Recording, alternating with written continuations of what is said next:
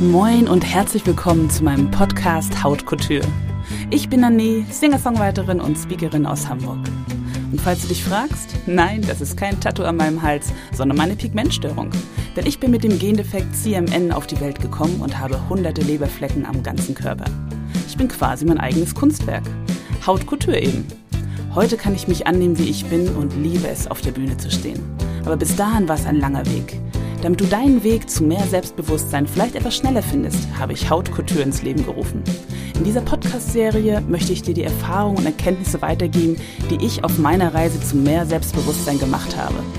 Du erfährst Hintergründe, warum wir Menschen anstarren, warum uns Bemerkungen der anderen zu uns Markt treffen und was du tun kannst, damit genau das dich nicht mehr stört. Ich lade regelmäßig Gäste ein und habe Tipps parat, die dich auf deinem Weg zum Power Ich unterstützen. Klingt gut? Dann los geht's!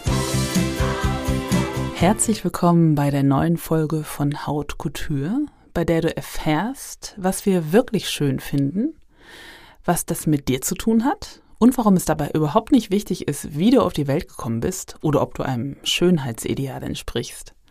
Und ich teile heute mit dir meine drei Tipps, mit denen du dich von Schönheitsidealen unabhängig machst und relativ leicht an Attraktivität gewinnen kannst. Was fällt dir zu folgendem ein? Rubens Frauen, Magermodels, vornehme Blässe und sonnengebräunte Haut.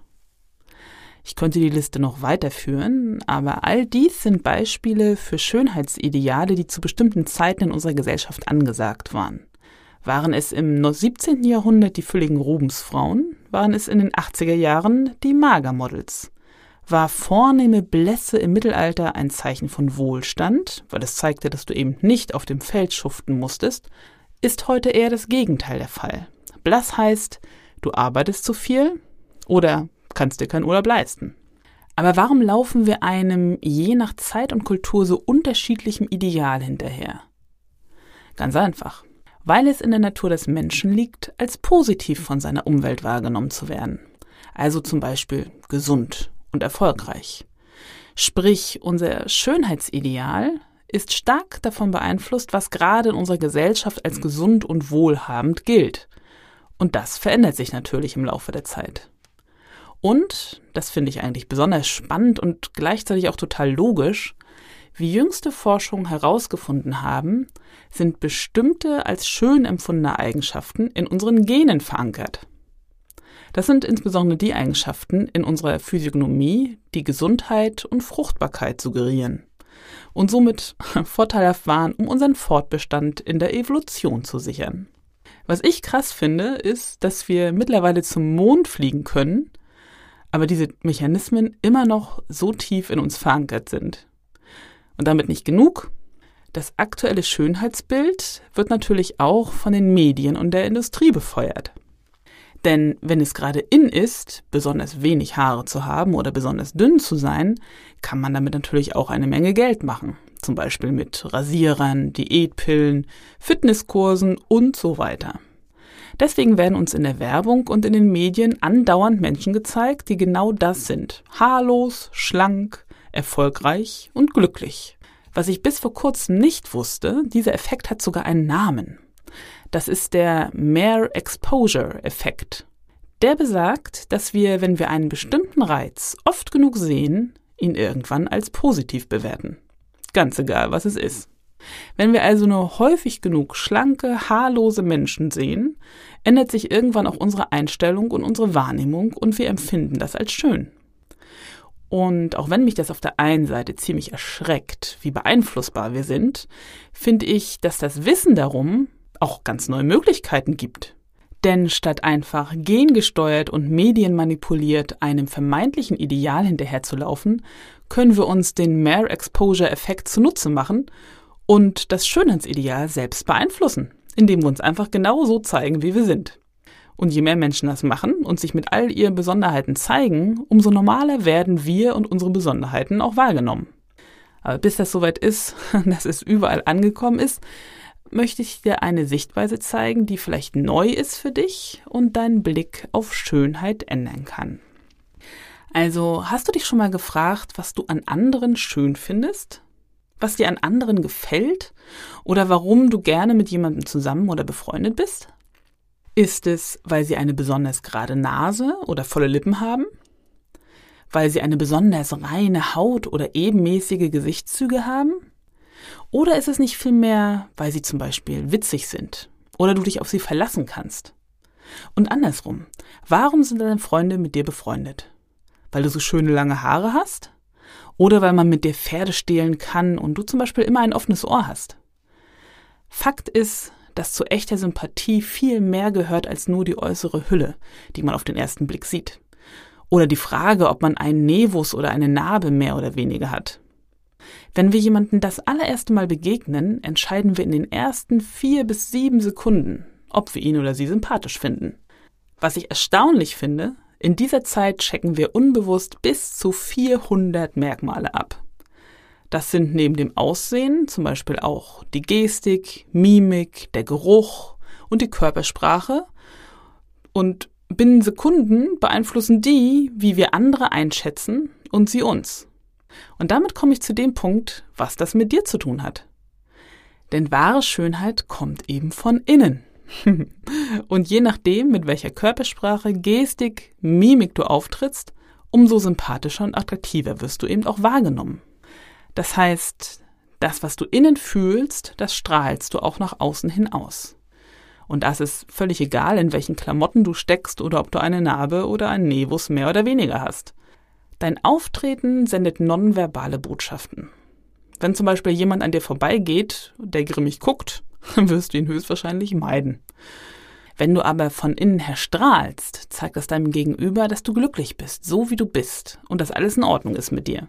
Und das ganz unabhängig davon, wie groß, klein, dick oder dünn du bist oder ob du mit einem Gendefekt oder einem Handicap auf die Welt gekommen bist. Die drei wichtigsten Punkte, die deine Ausstrahlung positiv beeinflussen und dich damit auch attraktiver machen, sind zum einen eine aufrichte Körperhaltung, also wie Mutti schon gesagt hat, Brust raus, Bauch rein, denn dann wirkst du selbstbewusst und selbstsicher und das ist sexy. Direkter Blickkontakt, denn ein offener Blick suggeriert deinem Gegenüber, dass du nichts zu verheimlichen hast und er dir trauen kann. Und die Königsdisziplin Lächeln. Denn wer uns offen anlächelt, mit dem ist einfach alles in Ordnung. Und höchstwahrscheinlich lächeln wir sogar zurück. Zu der Zeit, als ich mich noch nicht so annehmen konnte, wie ich bin, also mit meiner Pigmentstörung und meiner Körpergröße von 1,85 Meter, bin ich krumm und mit hängenden Schultern durch die Welt gegangen und bin den Blicken der anderen ausgewichen, um mich möglichst unsichtbar zu machen. Ich habe mich unwohl gefühlt und unsicher und das habe ich auch mit jeder Pore meines Körpers ausgestrahlt. Und jede Bemerkung und jeder Blick der anderen haben mich darin bestärkt, dass mit mir etwas nicht richtig war dass ich nicht richtig war, wie ich bin. Ein ziemlicher Teufelskreis, kann ich an dieser Stelle mal sagen. Bis zu dem Zeitpunkt, als ich mich bewusst entschieden habe, dass ich das nicht mehr wollte. Und als allererstes anfing, meine Körperhaltung zu ändern und gerade zu gehen. Das war am Anfang gar nicht so einfach und auch ein bisschen unangenehm, denn durch das jahrelange krumme und gebeugte Gehen hatten sich meine Bauchmuskeln verkürzt. Aber je häufiger ich das gemacht hatte und je länger ich aufrecht ging, umso einfacher wurde es.